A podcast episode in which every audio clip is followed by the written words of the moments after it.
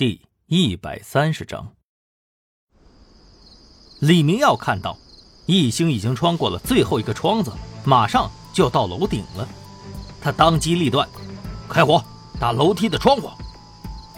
随着李明耀一声令下，三把步枪同时开火，硬是用火力将通往顶层的楼梯给封锁了。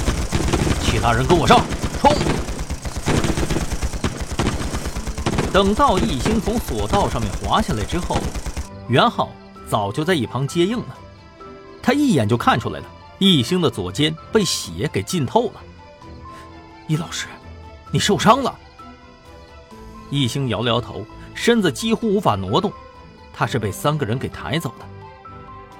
这一战，黄龙和吴凯生都跑了，没抓住，但是收获还是颇多的，光毒品。就缴获了一百公斤，还有十几条仿制枪。刑侦局办公室，坐在椅子上的郝和平正端着今天的报纸看，白色烟雾从他指尖的香烟升起。一个男人正站在他的对面。郝和平抬头看着他，说道：“怎么着，有意见呢？”哎呀，我的好老大呀！这小子擅作主张，要不然怎么会暴露呢？要是没暴露，一定能拿下那两个关键人物啊！这小子是无组织无纪律啊！说完了，这件事儿缘故很深，带我去医院吧，有些话我要当面和他说。当他们来到医院的时候。袁浩正在争执，为什么易星不告诉他受伤的事情呢？看到来人，易星愣了一下：“郝局长，您怎么来了？”“ 怎么着，我就不能来关心一下咱们滨海市的功臣呢？你这次可是出尽了风头啊！”易星没说话，郝和平继续问道：“我问你。”是不是和黄龙打着面了？易星瞳孔一缩，惊讶的看着他。郝和平笑了，转身坐在了床上，接着说道：“黄龙以前是咱们局里的人。”什么？哎，郝老大，你这……李明耀刚要插嘴，却被郝和平制止了。闭嘴！你要是知道……你就来说，要是不知道，就听我说。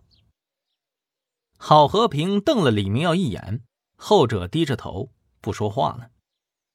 虽然易星表面上好像很平静，但是心中早已掀起了惊涛骇浪。这条信息是完全出乎意料的。青城毒贩头子以前会是一名警察吗？一星啊，你先别激动。黄龙是之前你父亲的线人，哎，别激动啊，听我说完。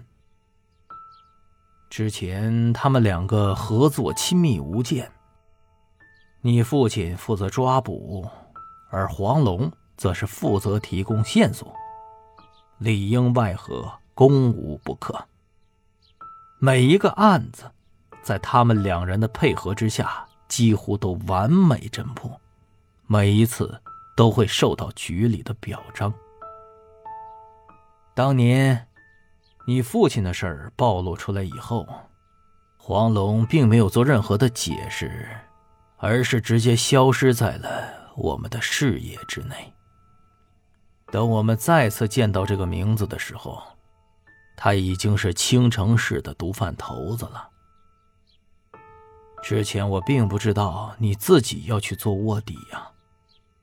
你和你父亲长得太像了，他不可能认不出来的。易星颤抖着说道：“郝局长，如果真的是这样，那造成我父亲死亡的黄龙肯定脱不了干系啊。”这一点，我们还没有证据。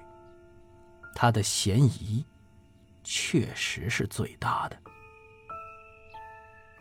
余下的话，易兴根本听不进去了，甚至郝和平和李明耀什么时候走的，易兴都不知道。他一直在思考，在思考。易老师，易老师，易老师，您没事吧？